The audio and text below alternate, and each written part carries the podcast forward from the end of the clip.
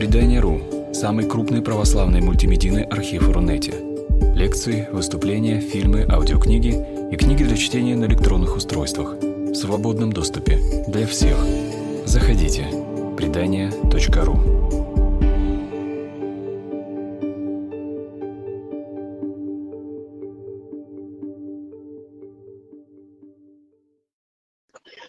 Дорогие друзья, здравствуйте. С вами портал «Народное питание», я Ольга Ялтинская. И в гостях у нас сегодня протерей Максим Первозванский. Тема нашего разговора – многодетность. Отец Максим – папа девятерых детей и дедушка уже девятерых внуков. Я ничего не путаю? Нет, так и есть, да. Да. Отец Максим, первый вопрос у меня такой. А, вот, казалось бы, предрассудки которые существуют относительно многодетной семьи, должны бы уже отойти в прошлое. Кругом много примеров, что вполне себе благополучные, э, самодостаточные семьи имеют э, несколько детей. И государство поддерживает рождаемость, поощряет рождаемость. И вот все-таки отношение общества к таким семьям не очень-то меняется. Остается настороженным. Почему? Ну, вообще это старая история. Дело в том, что в наше время не такие, как все. Ну, то есть уже не первое десятилетие, как многодетность это исключение, это некая маргинальность. И, естественно, люди не такие, как все, люди маргинальные, непонятные, соответственно, вообще если про большинство людей непонятно, как это можно быть многодетным в современном обществе. Раз непонятно, значит, первая реакция на что-то непонятное, на что-то необычное, на что-то отличающееся, это, конечно, страх, это неприятие, это отторжение. Это древнейшее, сказать, это, конечно, но древнейшая обусловленная реакция на любое отличающееся от меня, потому что оно может быть опасно. Даже в соседней деревне, как известно, живут люди с песями головами. Вот. Собственно, это важнейшее стадное чувство, что мы должны быть такими, как все. Мы должны быть одинаковыми. Если мы говорим о обществе, быть многодетным, соответственно, любой многодетный вызывает такой же страх, как э, такое же неприятие, как человек необычный чем, как бы в чем-то другом. Возьмем школьную какую-нибудь психологию. Какая главная задача у ребенка, пришедшего в новую школу? Например, вот сейчас сегодня 1 сентября, да, представьте себе, что ваш ребенок пришел в новую школу. Я прошу прощения, а, отец Максим, что-то со звуком. У вас все хорошо с микрофоном? Да, я, у меня все хорошо с микрофоном. Вы меня не слышите, да? Я теперь вас не слышу. А сейчас? Сейчас слышу. Вот, и у меня все наладилось. Хорошо. Я говорю, представьте себе, что ваш ребенок идет сегодня 1 сентября в новую школу, э, куда он еще не ходил. Что вы ему скажете первым делом? Он будет испытывать опасения, примут меня, не примут меня в класс, какие там дети, какие там люди, какие там учителя. Что вы ему скажете? Э, я ему скажу, ничего не бойся. А я ему скажу, не выпендривайся. А, вот так вот, понятно. Да, потому что это первое, да, не выпендривайся. Многодетные, многодетные, они выпендриваются с точки зрения э, остального общества. Либо, и поэтому они воспринимаются либо как люди безответственные, ну, действительно, таких достаточно много среди многодетных, которые рожают, потому что э, они, они безответственные, потому что они там, я не знаю, асоциальные там и прочее, прочее, прочее. Таких достаточно много все равно продолжает оставаться среди многодетных людей, которые просто рожают, потому что они об этом вообще не парятся. Простите за такой сленг, который я употребляю. Они просто не парятся. Они там где-то в перерывах между пьяными или наркотическими или еще какими-нибудь угарами, они там в очередной раз э, из роддома приносят очередного ребенка, который непонятно как, где живет, как, как трава хорошо, если живет и так далее. Вот. Либо, если это ответственные многодетные, таких тоже достаточно много, а они с точки зрения остального общества, они какие-то вот, еще говорю, непонятные. Э, и, естественно, они вызывают определенное неприятие. Ну да, что непонятно, вызывает некоторое опасение. А тут уже разные культурные группы, конечно, есть. Э, это даже вот если мы сейчас возьмем не, как бы не многодетность, а вообще отличие хоть в чем-то. Да? Вот в некоторых местах, э, в некоторых, э, я бы так сказал, более более культурных, более продвинутых, простите меня за эти слова, в этом нет какого-то превосходства сейчас с моей точки зрения, но вот наоборот какая-то инаковость воспринимается как плюс. Вот наоборот, э, быть как все, оно как бы, вот если ты не такой, как все, и можешь еще это как бы обосновать, обоснуй, там, да, да, значит, ты наоборот будешь э, достаточно уважаемым человеком. А если, а есть места, где по-прежнему, как у нас э, в моем детстве, тебя могли побить за то, что у тебя брюк недостаточно клеш. Вот, или там ты какой-то действительно, хотя бы в, в элементах одежды не такой, как все, да, и это тоже до сих пор осталось во многих местах, во многих городах. Вот, это вызывает подозрение, это вызывает неприятие. Угу, угу, угу. А вот такой вопрос. Эм, ну, вообще считается, что если Бог дает детей, то Он дает и средства, чтобы их поднять, вырастить. И все-таки вот чья больше зона ответственности? Господа Бога, э, государства, потому что государство тоже там принимает участие, или все-таки э, самих родителей? Э, ну, вообще, если мы будем последовательно абсолютизировать фразу «даст Бог детей, даст и на детей», то мы должны распространить ее на все остальные сферы жизни. Даст Бог болезнь, даст исцеление. Э, даст Бог проблему, даст и решение и так далее. И можно ни о чем не париться. Вот я таких людей встречал, э, я буду молиться, например, и Господь излечит меня от онкологического заболевания, например. Или еще что-нибудь в этом духе. Да? То есть вот такая полная надежда на Бога без принятия собственной ответственности, она, конечно, э, мне кажется, слишком радикальна потому что я уже, когда я был молодой, я достаточно эту фразу так четко и принимал для себя, что Хотя в практике я, конечно, никогда э, своей ответственности старался не избегать. А вот в теории я мог такое говорить. Сейчас, посмотрев на то, как это, так сказать, как эта практика соотносится с теорией, я могу сказать, что это э, не совсем и не всегда так. И поэтому есть такие хорошие поговорки нашего народа, там, на Бога надейся, а сам не плашай. Да? Или, например, э, сказать, вот я буду делать то. Понимаете как? Вот мы хитрые вообще твари, к сожалению. Мы э, привыкли абсолютизировать и возводить, вот, э, цитировать из Священного Писания, например, из опыта предков, из святых отцов, там, откуда угодно. То, что нам кажется правильным и удобным. Вот. И абсолютно не обращать внимания на что-то другое. И в этом смысле для этого, мне кажется, полезно изучать историю. А даже вот, например, историю наших христианских народов, русского народа, там, не знаю, неважно, какого-нибудь там, французского народа, э, так сказать, кого угодно, людей, знаю, американского народа, там, какого-нибудь, бразильского – люди, которые называют себя христианами, как они в той или иной ситуации, в той или иной эпохе э, понимают, как должен действовать христианин. И мы увидим э, удивительные вещи, что то, что мы сейчас считаем абсолютно недопустимым для христианина, какие-то другие эпохи в нашем же народе, я сейчас, ладно, давайте другие народы оставим в покое, в нашем же православном богоспасаемом Отечестве считались э, абсолютной нормой. И наоборот, то, что мы сейчас считаем для христианина вполне себе допустимым и нормальным, в другие эпохи считалось просто абсолютно недопустимым, просто полным кошмаром.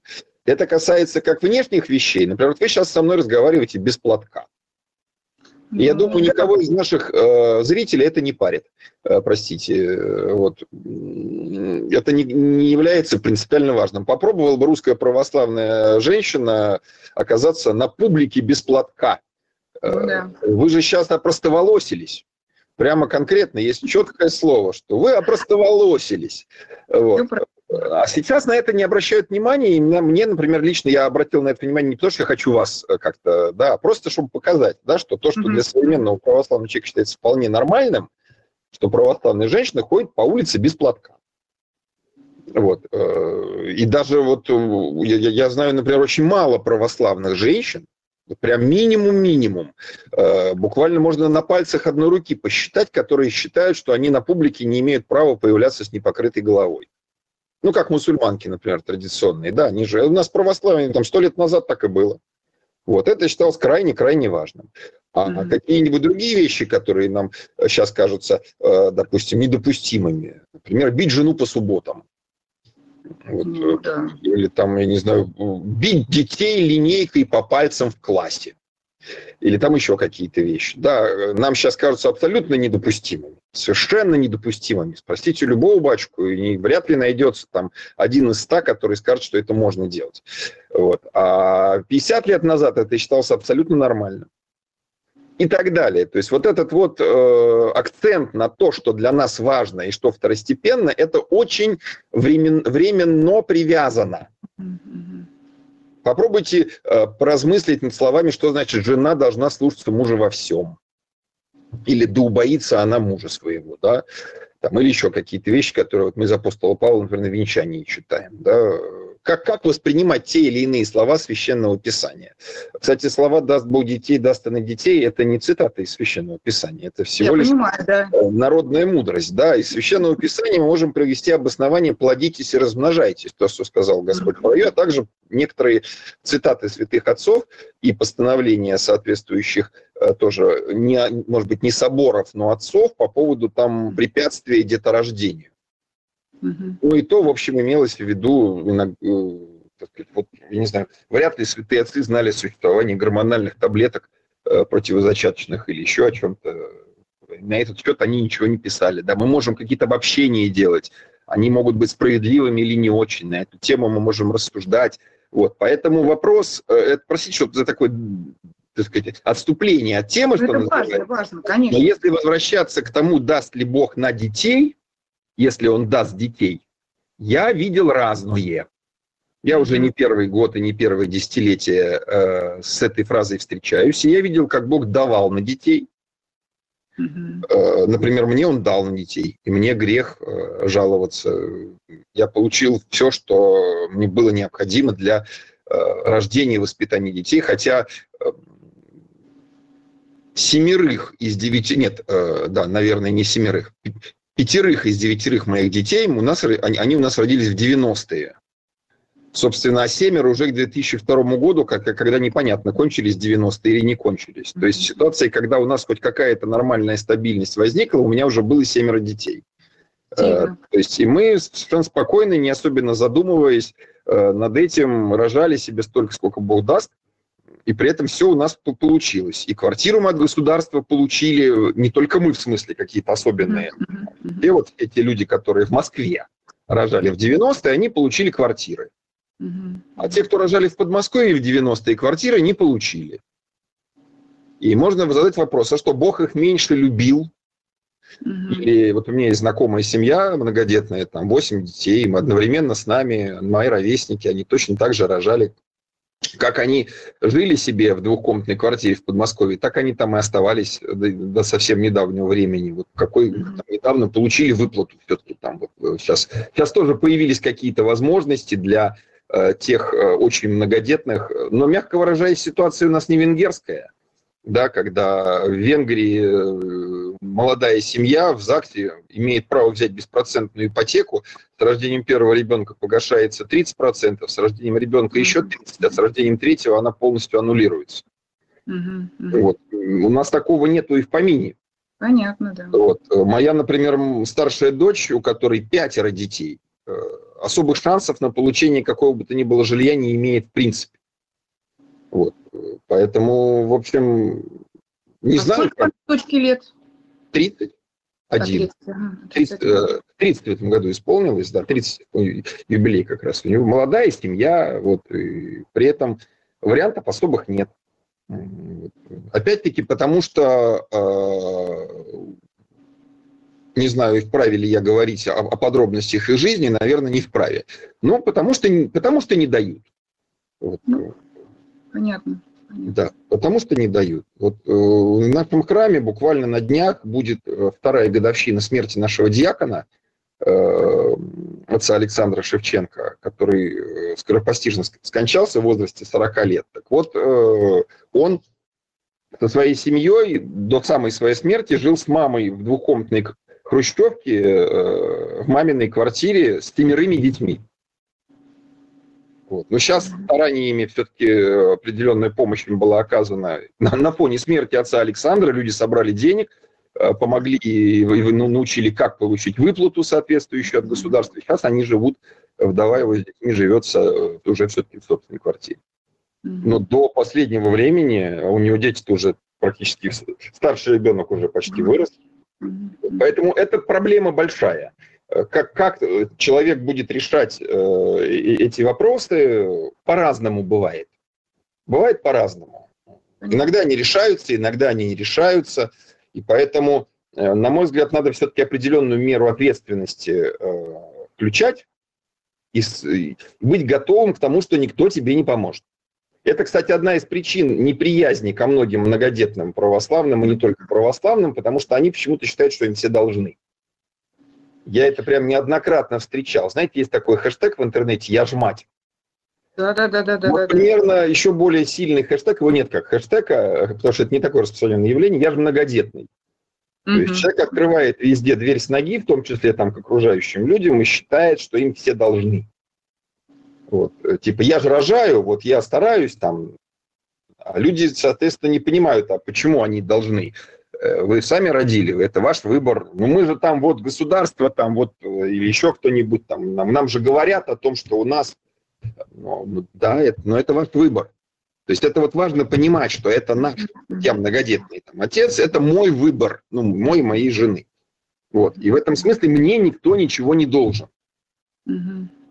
Если люди понимают, что, собственно, и дети нормальные, ну, по крайней мере, хотя, вы знаете, вот я до сих пор вижу э, отношения э, прихожан, в том числе в нашем храме, к многодетным разным, у нас есть многодетные разные, и если ребенок там не помыт э, где-то там, он в грязной одежде, может быть, еще в чем-нибудь, я это не осуждаю никогда, потому что я знаю, каких трудов это стоит. Ты сейчас только что это все вымолодел, сторону отвернулся, ребенок уже куда-то влез и все такое прочее, но люди очень внимательно на это смотрят, mm-hmm. очень внимательно и осуждают. То есть вот это представление о том, вот вы говорите, изменилась, да, ситуация. Mm-hmm.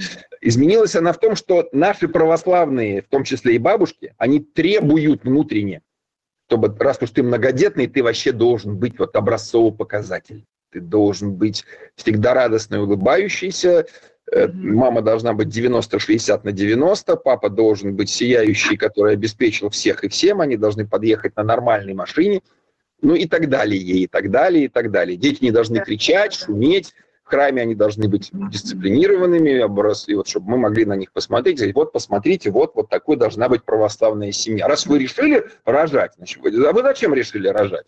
Чтобы вот соответствовать высокому идеалу, так соответствуйте давайте, вот, и, и не смейте уклоняться. Ну да, ну да. Отец Максим, а вообще вот много детей, залог ли это э, крепкой семьи? Ну, я видел всякое, вовсе нет. Вовсе нет, я, к сожалению, вы слушайте, вы не к тому обратились вообще, на самом деле, с этим разговором. Вот. Э, надо было найти кого-нибудь помоложе. Вот. Ну, ну, вы признанный специалист в области Нет, я просто могу сказать, что я видел разное. Я видел, эм, как старший брат насиловал младшую дочку в многодетной семье священника. Ух, тяжко. Вот. Я много всего видел. В этом смысле я говорю, что вы не к тому обратились, потому что у меня достаточно много негативных примеров. Но это не значит, что в, э, в малодетных семьях нет подобного. Да? То конечно, есть я конечно. них сказать, что э, многодетная семья не является автоматическим решением э, каких-то проблем. Больше того, на разных этапах, э, я, например, об этом говорил, опять-таки, когда был помоложе, что, например, э, многие проблемы решаются автоматически. То есть то, что требует в семье с одним, например, ребенком больших усилий со стороны родителей, mm-hmm. ну, какой сейчас пример такой Э, легкие я приведу. Да? Например, если ребенок один, то надо все время быть с ним, маме. Если их двое, то они уже играют между собой. И у мамы может появиться там свободное время. А также старшему можно что-то поручить уже еще более старшему по готовке, учебе, там, например, еще что-нибудь. То есть, да, некоторые проблемы, э, ну и кроме того, вообще наличие иерархии снимает целую кучу проблем, например, в переходном возрасте, в подростковом. Ну, я на эту тему действительно можно лекции читать, э, что в многодетной семье решается гораздо проще, чем в малодетной или однодетной. Но это не значит, что не возникают своих проблем. Конечно. И, например, в какой-то период жизни э, многодетной семьи все здорово, все решается автоматически. Потом бабах, как у любой развивающейся системы, а семья – это система. Любая система по законам э, развития систем проходит определенные этапы в своем развитии и обязательно сталкивается с кризисами. Э, точно так же, как сам человек в своей жизни сталкивается с кризисами, как развивая как система, да, там, не знаю, самый известный кризис трех лет, там, подростковый возраст, там, кризис среднего возраста. Точно так же и в семье. Э, и в многодетной семье тоже есть свои кризисы. Они могут отличаться от семьи с э, малым количеством детей и проходить гораздо более тяжело. И Поэтому вот вы в одну секунду видите замечательную, счастливую семью, где действительно все хорошо, все чудесно, обращ... смотрите на этих же людей через пару лет и видите, что вообще все в разнос.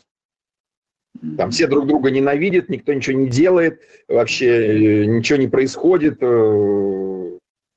Потом проходит еще какое-то время, если они умудряются этот кризис решить, нормально из него выйти, смотришь, опять все хорошо, белое и пушисто. Поэтому э, тут свое, вот э, свои проблемы, подчеркиваю, некоторые вопросы решаются гораздо легче, чем в семье с малым количеством детей, а некоторые сложнее. Отец Максим. Это касается в том числе отношений между супругами, например, да, то есть... Э... Хотела вам тоже задать вопрос. Вообще вам удавалось наедине-то побыть э, с таким количеством деток? Да, конечно, конечно. Это требует... Время, время друг другу могли уделять? Да, да, это тоже, нет, понимаете как, вот один из плюсов многодетной семьи, если, если родители действуют достаточно правильно – это появление э, достаточно строгих режимных или дисциплинарных э, вещей. Угу. Потому что вот представьте себе, да, семья там пятеро маленьких детей там или там знаю, семеро, вот, э, и, и семье этой не выжить, если не, нету четкой, так сказать, четких вещей, отбой, подъем, то есть семья начинает жить по типу там, я не знаю, такого монастыря, где или там армии, где все по уставу. И вот когда у тебя все так вот э, урегулировано и понятно, и предсказуемо, кто, чего, за что, э, тогда есть возможность просто выделить под это время. Угу. Допустим, вот мы точно знаем, что в там, 9.30 все дети лежат в кроватях, ну, я э, время сейчас условно называю, там, mm-hmm. да, им уже почитаны книжки, почищены зубы, вот все это организовано, кто, чего, как, значит, молитвенное правило прочитано, там еще что-нибудь. И теперь у нас есть там час времени, который мы тратим друг на друга. Например. Mm-hmm. Если это заранее запланировать, как летний отдых, э, там еще, или там какой-нибудь еще что-нибудь. Вот. В этом особенность, да, гораздо сложнее многодетной семье спонтанно куда-то подорваться или что-нибудь. То есть это требует планирования. Э, сложная система, да. Одно дело, мы вдвоем за грибами пошли, другое дело, надо организовать там большое количество разного народа. А вот личное пространство. Вот э, я просто видела у моих знакомых тоже несколько детей. Э, ну, бывают сложности э, с личным пространством. Как будто, Конечно. особенно когда небольшая территория, вот вам удавалось как-то решать эти вопросы? Ну, как, как? Город, город вообще не предназначен для многодетности. Это касается не только личного пространства. На эту тему есть достаточно много размышлений вот, про то, что, к сожалению, э, индустриальный город, э, не только современный, да, но вот если мы берем сказать, городское пространство, оно не предназначено для большой семьи. В принципе, ничего не предназначено. Это касается всех сфер жизни, практически всех. Вот примерно так же, как, знаете, если нету пандусов и специальных устройств для инвалидов, то есть современное городское пространство не предназначено для жизни инвалидов. Э, город много делает для того, чтобы его предназначить. Да? То есть те же пандусы появляются какие-то. Мы видим последние десятилетия многие вещи сделаны.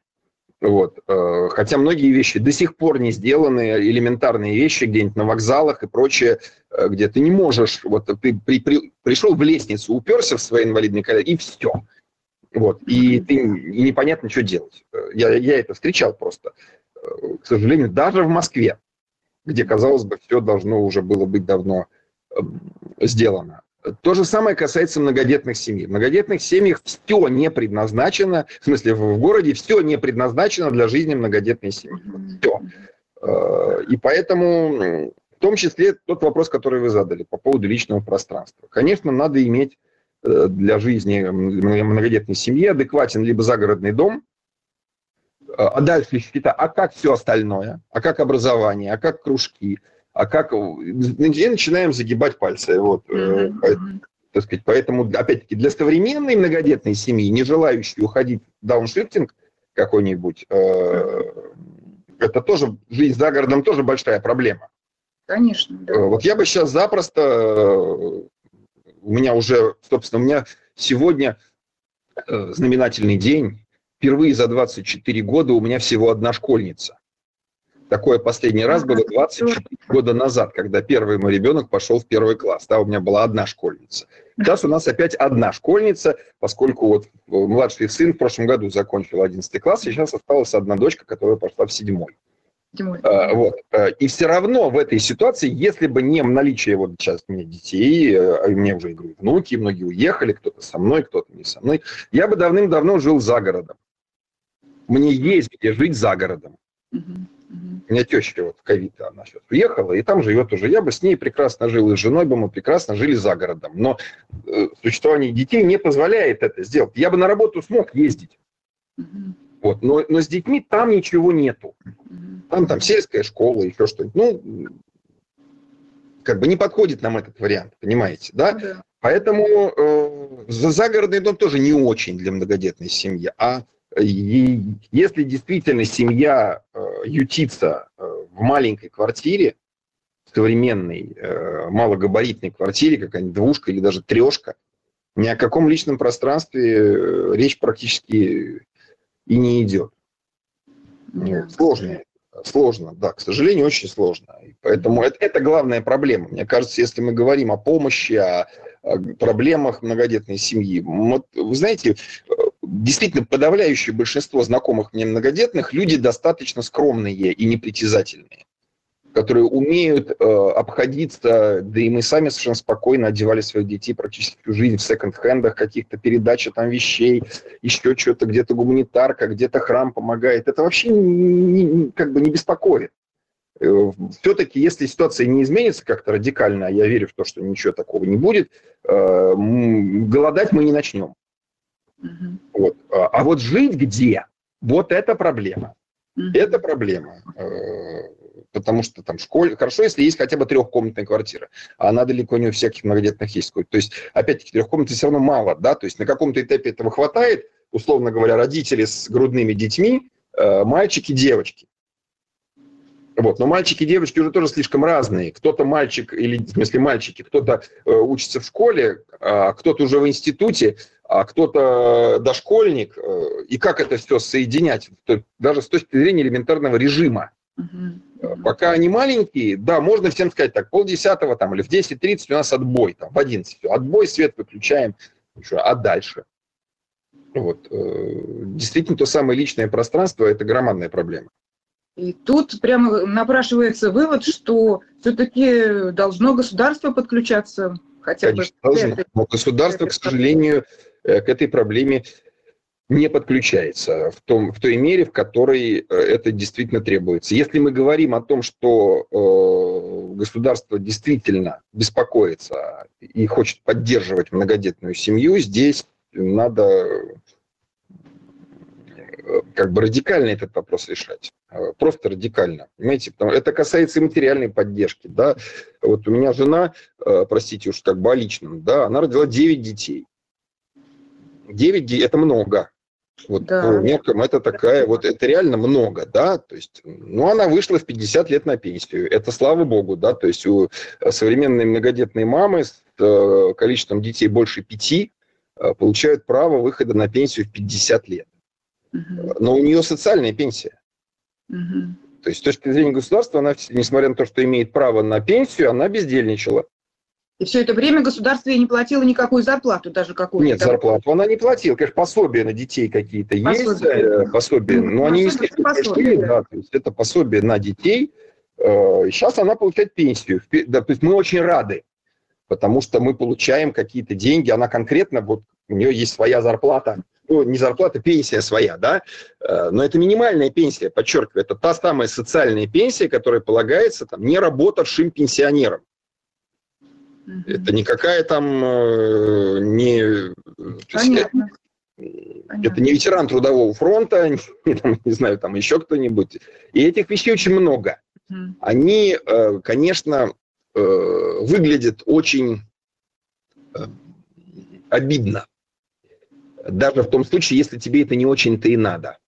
Мгм. Ну, очень мало людей, которым это действительно не надо, вот, потому что, ну, но вот эта вот ситуация, когда ты ощущаешь себя э, человеком второго сорта, когда тебе говорят, ну да, вы можете оформить пособие как малоимущие. Мгм. Я говорю, я не хочу оформлять пособие как малоимущий. Я хочу оформить пособие как многодетный.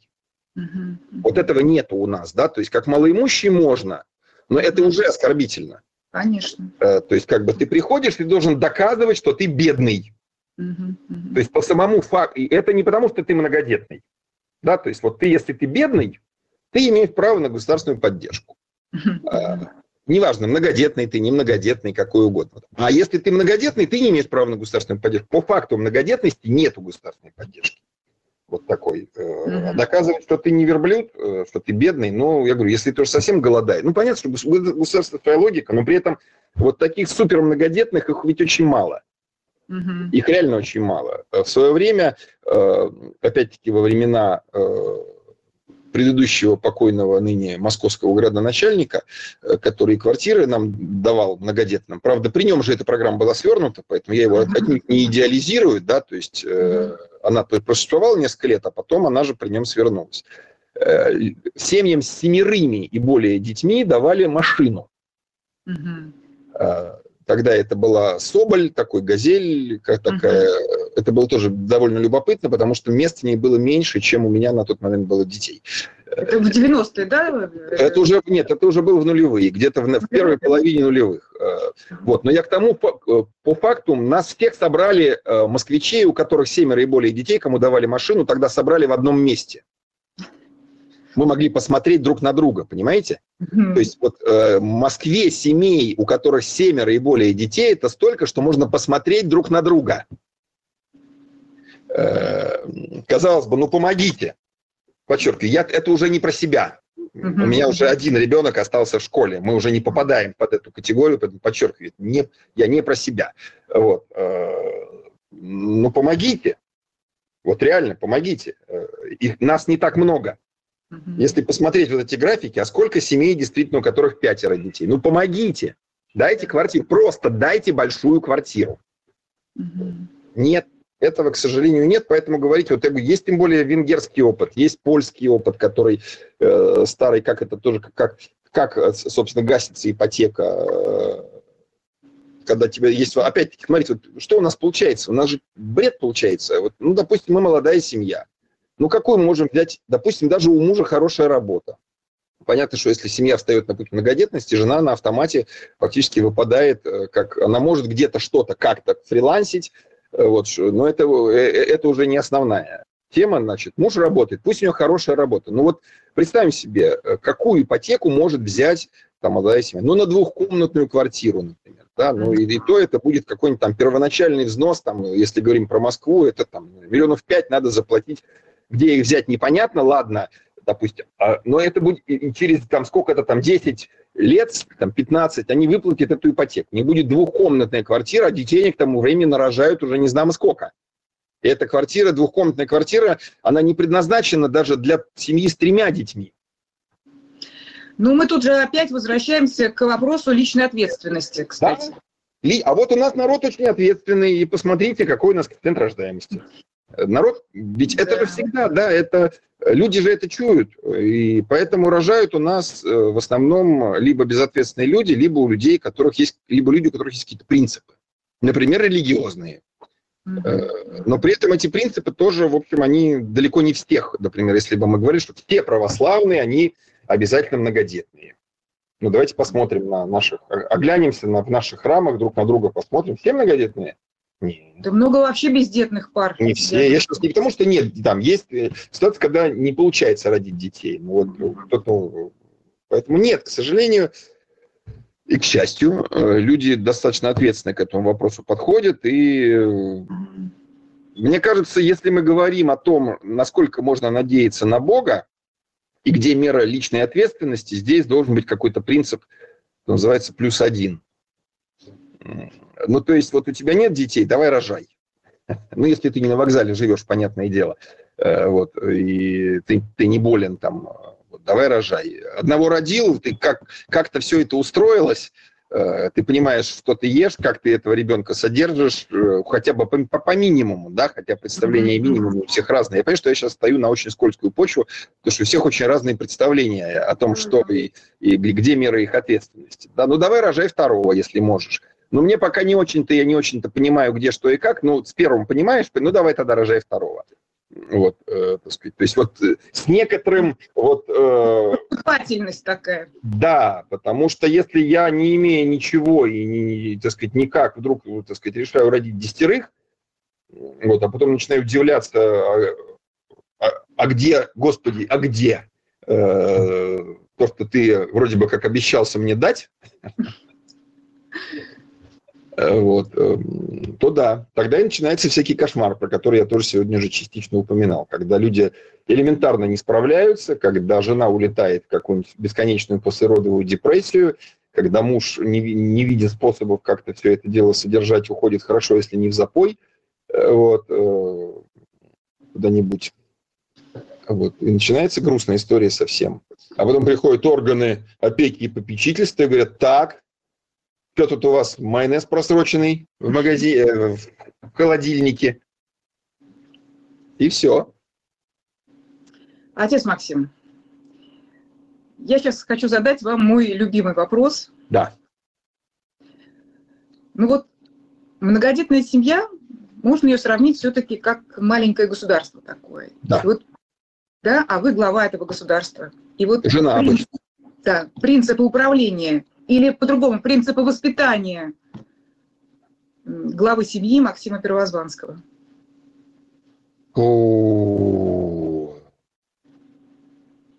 Я затрудняюсь формулировать это вот прям так вот э, афористично и коротко.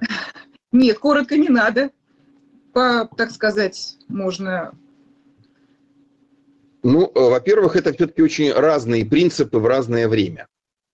Угу. Потому что, как я уже сегодня упоминал, э, семья проходит разные этапы своего развития. И если бы вы спросили про принципы жизни Максима Первозванского в 20 лет, или там, в 30 лет, или в 40, или как сейчас там, в 55, это были бы достаточно разные ответы. Поэтому семья э, – это развивающиеся системы, и поэтому очень разные вещи э, лежат, собственно, в основе. Мне кажется, самым главным, самым важным, самым принципиальным являются отношения между мужем и женой. Это должны быть отношения любви, доверия, поддержки. Если это есть, э, то дальше это, так сказать, все выстраивается по-разному. Вот, опять-таки, в разные периоды, в разных семьях это может выстраиваться по-разному, но если в основании лежит любовь, доверие, поддержка, это будет решать и остальные проблемы. Вот. Про дисциплину я уже сегодня тоже упоминал. Достаточно многие вещи должны решаться в многодетной семье э, по принципам дисциплины. Вот это опять-таки, э, я не рассказываю о том, как у меня на практике что решается, да, я говорю именно о принципах, что получ, что-то получается, что-то нет, хотя это, не, не, конечно, не, не чистая теория, вот, но Опять, все зависит от возраста детей. Да? Вот смотрите, у меня был период э, в жизни моей семьи, когда моей старшей дочери было 11, угу. а у меня было уже семеро детей. Угу. То есть представьте себе семью из семерых детей, старшему из которых 11. С То есть это, это просто супер, пупер как бы многодетность. Да? Естественно, там одни принципы воспитания. Это во, во многом в значительной степени принципы выживания. Вот. И организации достаточно жесткой в иерархическом смысле, потому что по-другому просто не выжить. Потому что две руки у мамы, две руки у папы, четыре, да, а детей семь. И как с ними просто куда-то пойти? Вот, как их хоть как-то организовать? Э, это одна история. Моя семья не перестала быть многодетной. Я сейчас по-прежнему многодетный отец, имею право на льготный проезд. У меня есть книжка там многодетного отца, бесплатно хожу в музеи и, еще куда-нибудь, да, но у меня э, сейчас, э, как я уже сегодня говорил, одна школьница осталась. Вот. Э, это совсем друг, хотя по-прежнему семья моя считается многодетной. Я поняла. Вот. когда у меня было там двое детей, или там трое детей, это, это, это было третье. Поэтому я всегда считал и продолжаю считать, что главное – это отношения между мужем и женой. Ну а дальше по возможности установления, подчеркиваю, по возможности индивидуальных и доверительных отношений с каждым ребенком. Это большая проблема для многодетной семьи, но это обязательно нужно делать. В, а од... делать? Вот, в однодетной семье это э, делается автоматически. Да, потому что вот ты вот ребенок, ты с ним напрямую коммуницируешь. В многодетной семье ты а, больше, чаще обращаешься к детям. Не к ребенку, а к детям. Так, быстро все встали, пошли обедать.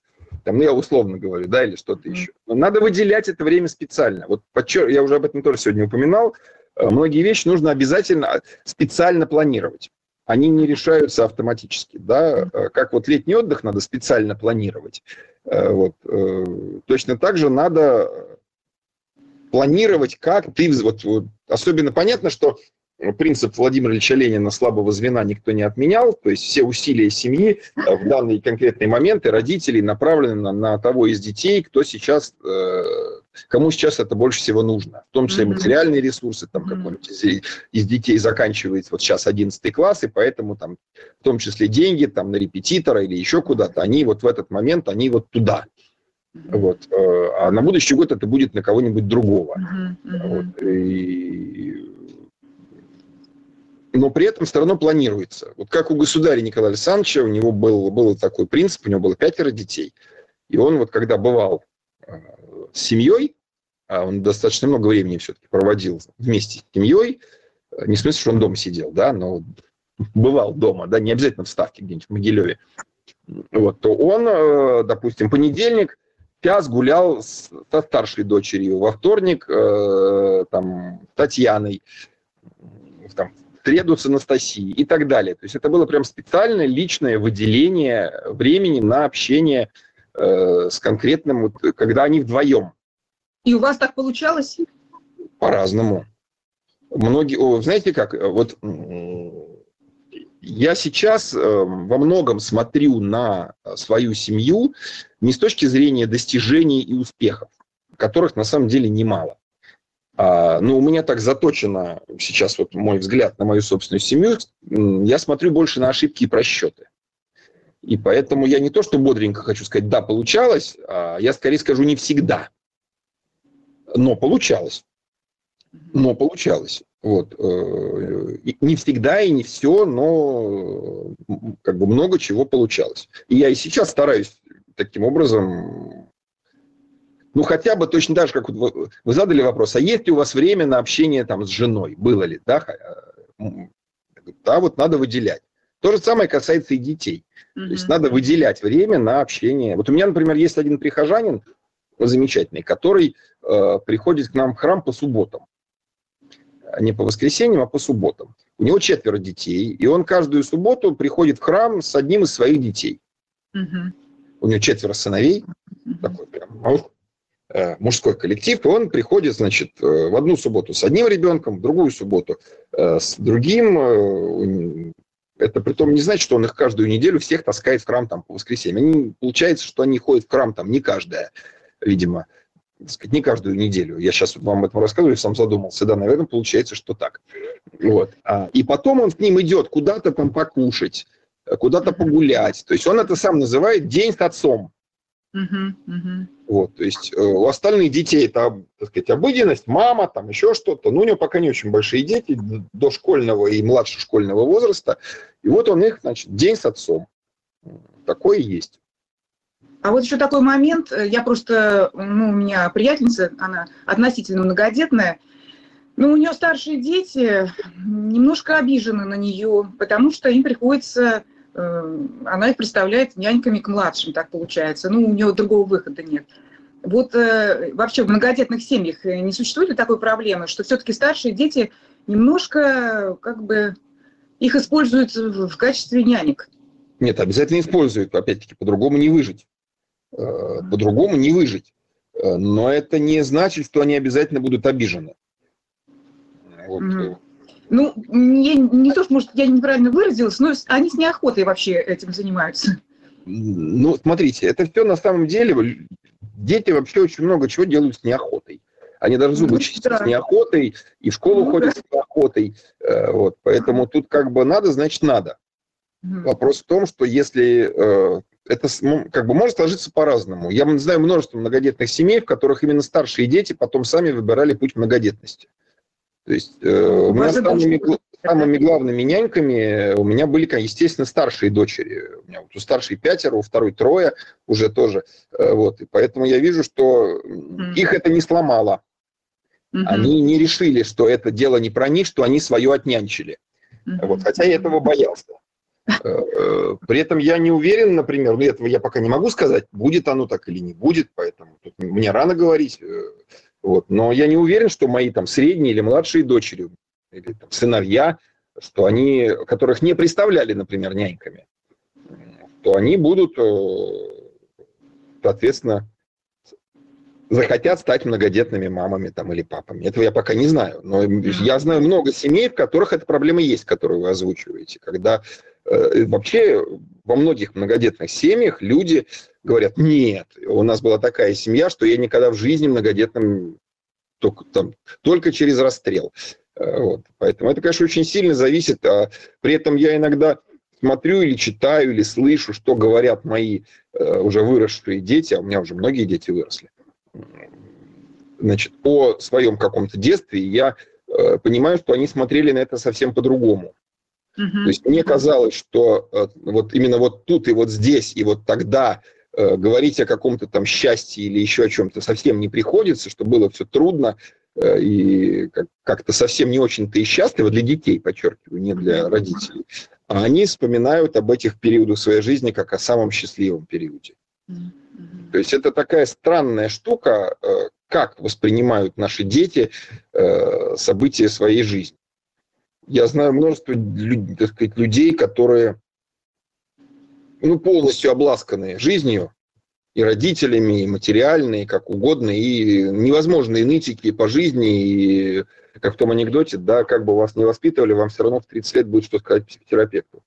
Как бы все равно какие-то там, так сказать. И наоборот, я знаю детей, которые чуть там не в детском доме воспитаны, конечно, со своими проблемами и травмами, но совершенно довольные жизнью, счастливые. И тут вот не, нету какого-то единого ответа, что вот так, так, так и так делай, и ребенок твой будет, соответственно, там по-разному бывает. Mm-hmm. И вот именно то, что вот э, уже теперь возвращаясь к вашему вопросу, если там на них навесили какие-то обязанности няньки, mm. Я сейчас вижу, например, как э, моя младшая дочка получает реальное удовольствие от общения там и помощи своим племянницам. Вот сейчас летом была возможность, мы там вместе за городом где-то были, и она, ей это прям нравится. Э, вот. Понятно. Поэтому тут такое дело. Понятно. А вот еще такой вопрос. Э, ну, конечно, было всякое, наверное, и были сложности. И бывали вообще такие ситуации, что, ну, я не знаю, руки опускаются, вообще непонятно, что делать. Как вы разруливали их? Конечно, бывали. Очень много и очень часто. И вообще, на самом деле, брак любой, э, и многодетный, вот если мы сейчас об этом конкретно говорим, это же не просто так э, история, в которой все должно быть весело, хорошо или просто, так сказать, позитивно. Э, это как раз ситуация, которая человека приводит к каким-то крайним ситуациям, когда он... Давайте посмотрим на статистику, да, я сейчас не про свою семью, а вообще. У нас сейчас опять официально на 10 браков 7 разводов. Это же как караул кошмар, да, 7 э, из 10, э, это значит, что люди подходят к э, такой черте, ну, у православных поменьше, но все равно много. Давайте мы забудем про неправославные, у нас нет официальной православной статистики, да, но вообразим ее себе, по моим примерным представлениям, там, ну, наверное, все равно 30% православных браков-то распадается. Там не 70, но, наверное, 30. Подчеркиваю, у меня нет официальной статистики, это какие-то такие мои наблюдений, может быть, 25. Вот. И глядя на это, я понимаю, да, что и это, в общем, действительно такое консультирование священническое, приходское консультирование по семейным вопросам, это то, чем я занимаюсь больше всего. То есть я понимаю, что люди э, в своих отношениях приходят к такой черте, когда ну, просто дальше не видят смысла и возможности продолжать совместную жизнь, потому что все очень плохо. Что у людей действительно э, жизнь превращается в ад, караул, кошмар, опускаются руки. Э, то есть брак – это вообще такая история, когда человек подходит к каким-то границам себя, своих возможностей, своих возможностей отношений, Естественно, в многодетной семье все то же самое, ничего не меняется. Просто вопросы немножко другие.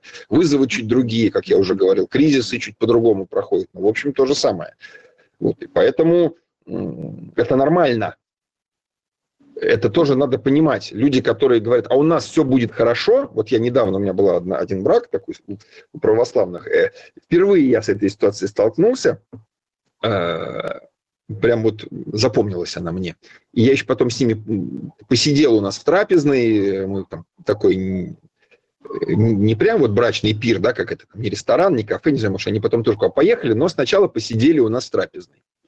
Вот. И много кто говорил, прям вот родные говорили, что будут трудности, но надо вот как обычные слова, которые говорят на свадьбе. И семья такая довольно простая, и жених с невестой простые, и вот такие простые слова, как, как положено на свадьбе. Терпите, смиряйтесь, будет трудно, но вы должны. Жених сидел, сидел, сидел, сидел, смотрю, грустный сидит, набычился. Говорит, с чего вы взяли, что у нас будет трудно? У нас все будет хорошо. И такая пауза повисла, потому что он так вот напряженно и довольно зло это сказал. Вот. Э, но поэтому, наверное, мне и запомнилось из множества браков э, вот эта история – вот люди действительно, взрослое поколение говорит, ребята, будет трудно, а, ну, не все, конечно, но многие вот вступающие бары говорят, у нас что вы решили, что все будет трудно? Я люблю эту женщину или там этого мужчину. Он хороший человек, хороший. Я хороший человек, хороший. Он меня любит, любит. Я ее люблю, люблю. Почему у нас будет трудно? Будет. Вот. Потому что будет. Вот. Но это не э, должно навевать тоску это должно становиться задачей. Угу. И вот если вот так воспринимать свою жизнь, э, не, не, так сказать, не, не впадать в депрессию, не спрыгивать, э, не опускать руки. Хотя, конечно, бывают периоды, когда руки опускаются, и ты понимаешь, что ты ничего не можешь. Это тоже очень важно, когда ты, как сказано в Священном Писании, «возверзи на Господа печаль твою, и то и тебя припитает». Вот, когда ты понимаешь, что другой надежды, кроме как на Бога, у тебя нет, вот, э, и ты даже если особо и не привык молиться, все равно где-то внутри, даже если не словами, все равно, Господи, ну разрули хоть как-нибудь эту ситуацию, я умываю руки. Вот. Или я не умываю руки, а я буду биться дальше, но ты уж там как-нибудь разруливай. Вот. Поэтому, ну да. Еще тоже вот э, сложная ситуация. Ну, а она бывает и у многодетных, и не у многодетных, опять же. Но все-таки, если многодетная семья и вдруг не полная, вот что, как, что можно маме посоветовать? Как, как, как это все? А почему маме? Я знаю ну, эту семью, где мама как раз спрыгнула, вот, а, остался с папой, да, вся многодетная ну, семья. Да, в общем, ну, я не специалист, в общем, вы специалист, да, маме или Не-не-не, я просто к тому, что, да, э, да все нормально, на самом деле в любой семье э, достаточно сильны э, компенсаторные эффекты, как сказал бы какой-нибудь доктор или еще что-нибудь. Если у тебя вырезали желчный пузырь, э, то это не значит, что ты умрешь. Да, другие органы возьмут на себя функцию выработки желчи, но нужно и таблетки попить, и диету соблюдать, и вообще как бы понимать, по крайней мере, первое время, что сейчас-то желчного пузыря у тебя нет. Вот. Так и тут. Э, вообще семья обладает и достаточно мощными компенсаторными вообще механизмами. Э, в них есть и свой плюс, и своя опасность. Например, да, иногда бывает, когда старший ребенок, например, там, сын, берет на себя какие-то функции отца. И это, с одной стороны, неплохо, а с другой стороны, опять-таки, я видел разные истории, когда это ни к чему хорошему на длинной дистанции не приводило. В какой-то момент это способ выжить, Э, выжить не в смысле в физическом смысле этого слова, да, не умереть там, а именно вот сохраниться семьей, Происходит перераспределение обязанностей. Вот. Важно понимать, что чего не хватает детям. Ну и, соответственно, эту ситуацию каким-то образом решать. Если не хватает мужского воспитания, нужно привлекать э, или в семью мужчины, это может быть там дедушка, например, или еще кто-то, что придется там брать на себя. Я видел случаи, когда бабушка брала на себя функцию папы. Вот. Это как? Ну, э, понимаете как? У нас же что бывает? У нас бывает мама за папу, папа за маму, да, то есть есть, как это, роли в семье, да, есть какие-то представления о том, как распределяются роли между, э, допустим, э, мужем и женой к семье, да, там, условно говоря, муж гвозди забивает и зарплату приносит, а жена обед готовит, э, и детей спать укладывает, при этом, значит, мужественное начало является себе мужчина, а более мягкая, заботливая, прощающая, принимающая, принимает себе женщина. Эти роли в современной семье запросто меняются. И мама играет за папу, а папа играет за маму. Э, вот. Э, и бывает, что и бабушка начинает играть за папу, когда папы нет. Да, это не значит, что она второй женщиной в семье становится. Она начинает собой, в себе реализовывать волевое мужское начало какое-нибудь. Э, но вообще-то лучше, чтобы это был мужчина. Вот. И это, если не, нет возможности в семью привлечь такого мужчину, значит, надо детей э, погружать и отправлять туда, где подобное мужское начало есть. Это уже тоже общие места, об этом много раз говорилось, да, какие-то секции, кружки, турпоходы. Вот. Но кроме, собственно, мужского начала, да, желательно, чтобы был образец отношений. Где-то, чтобы он, ребенок видел, как, как вообще в семье муж с женой-то взаимодействуют. Вот. Это тоже важно. Но у меня вообще нет четкого понимания на самом деле, что здесь э, можно сделать родителям, э, насчет чего родители обольщаются, думая, что от них это зависит. Знаете, как это в том старом анекдоте, врачи долго боролись за жизнь больного, несмотря на это он остался жив. Э, так и тут э, родители долго воспитывали ребенка, несмотря на это он вырос нормальным человеком. Вот, поэтому это правда тоже есть. Э, я, э, опять-таки, глядя на свою собственную семью, понимаю, что мои дети, это то, то хорошее, что в них есть, это совсем не обязательно результат моего воспитания. Mm-hmm. Это иногда не благодаря, а вопреки. Mm-hmm. Вот. И там, где ты вкладывался и на что ты полагал особые надежды, запросто ничего не получилось.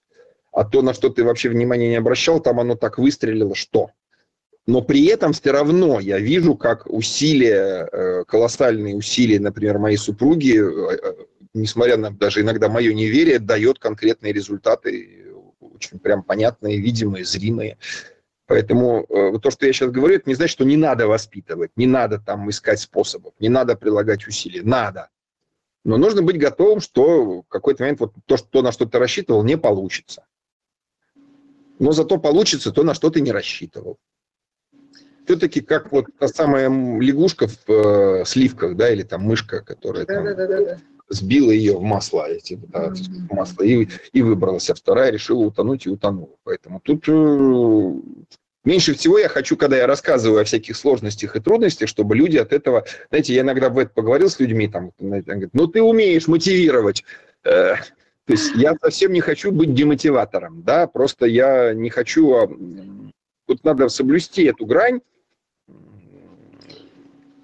вот я как раз и хотела задать следующий вопрос. То есть много сегодня говорилось о минусах, о сложностях, о проблемах. О плюсах скажите. Нет, слушайте, но вообще есть такая старая монашеская э, мудрость, монашеская.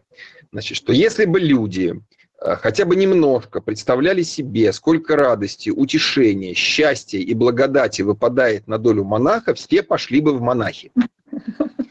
И если бы люди знали, сколько сложностей, проблем, искушений, боли и слез ожидает монаха, в монахи не пошел бы никто. Вот это вот э, диалектика такая, что если бы знали, сколько, чего, сколько плюсов, все пошли бы в монахи. Если бы знали, сколько сложностей, проблем и боли, никто бы не пошел. То же самое касается в данном случае многодетной семьи. Э, радости, счастья, любви, э, утешения, бесконечно много. Я, при том, том, что я регулярно, бывает, и в депрессию впадаю, и еще что-нибудь там, я бесконечно счастливый человек. И я смотрю на многодетных, у многодетных много... И тут, понимаете, еще одна проблема, совершенно сумасшедшая. То в многодетной семье все дети разные. Mm. Дети вообще разные, да, то есть мы думаем, что вот мы их воспитываем одинаково, и они типа получаются одинаково. Ничего подобного. Они друг от друга в том числе тоже отстраиваются. Иногда редко-редко бывает, когда там младший ребенок говорит, а я хочу быть похожим там на старшего. Чаще всего они, наоборот, ищут своего индивидуального, то, чего. И поэтому чем... Есть такая интересная мысль, да, что чем успешнее старший, остальные уже там старшего воспитай, остальные паровозиком там прицепятся. Да ничего подобного. Вот. Э, они, они, может, наоборот, от противного кто-то будет действовать. Э, ну, то есть тут вот непростая история, все это не, не просто. Но э, при этом они все очень разные, и я понимаю, сколько проблем. Но при этом я очень счастлив на всех, уча... на, на всех этапах своей жизни, я никогда не чувствовал себя несчастным. Может быть, это, конечно, моя личная особенность, не связана с многодетностью, но мне кажется, связано в том числе. Это какое-то вот ощущение, даже когда вроде бы поддержки нет, и ты должен поддерживать, все равно это ощущение вот э, того, что ты не один, оно очень сильное. И это очень здорово вообще, э, даже в кризисные какие-то моменты. Вот, поэтому, в общем, я не вижу никаких вообще поводов для пессимизма. А, и я для чего все это тоже рассказываю-то, все эти отрицательные стороны? Потому что если человек не будет а, понимать, что это его выбор, то действительно будет трудно. А, я давным-давно, уже много лет, я до сих пор удивляюсь, как вот вы, про меня позвали на этот разговор. Я очень много лет не агитирую за многодетность. Вот. Э, я скорее наоборот вот такие вещи э, всякие рассказываю про всякие трудности. Но я это делаю сознательно. Вот э, давайте опять-таки мостик с монастырем перекинем. У нас, конечно, был период в 90-е, когда человек, попавший, приехавший трудником в монастырь, его там сразу уговаривали постригаться и рассказывали, как здорово быть монахом, и вообще э, он оттуда уже и, и не уезжал, потому что его там обработали, что называется, и уговорили стать монахом. Но вообще-то э, нельзя уговаривать людей становиться монахами. Вообще мудрость такая, э, вот, например, это даже прописано в соответствующем указании, что если приходит к тебе юноша, который хочет алтарничать, mm для обычного священника сейчас не надо. Ты должен быть с ним скорее, это старая революционная, так сказать, рекомендация, ты должен быть с ним скорее строг, чем добр. Ты должен его прогонять и отговаривать. И в монастыре, когда приходит человек, послушник, желающий стать монахом, вспомним Антония Великого, который прогонял там Павла Припростого. Вот эта тема, что не надо никого уговаривать в монахи. Надо через трудности, тебе надо уйди отсюда, какой из тебя монах. И если ты уже вот решил, это ты решил, мы тебя прогоняли, это твое решение, мы рассказали, как будет трудно, мы рассказали, как будет больно, мы рассказали, сколько будет искушений, вот. Мы попытаемся сбить с тебя весь налет романтизма. Это же так романтично. Ты воспой соловей возле кельи моей, я буду тут молиться, спасаться, я буду чудотворцем, я буду воскрешать мертвых там и прочее. Непонятно, когда вот этот романтизм в переместе с тщеславием и гордыней создает у юноши такую картинку благостной монашеской жизни. А потом попадает в монастырь, и через несколько лет романтизму никакого, соловей под окном не поет, и э, хоть в петлю лезь. Вот, и поэтому это ответственное решение идти в монастырь.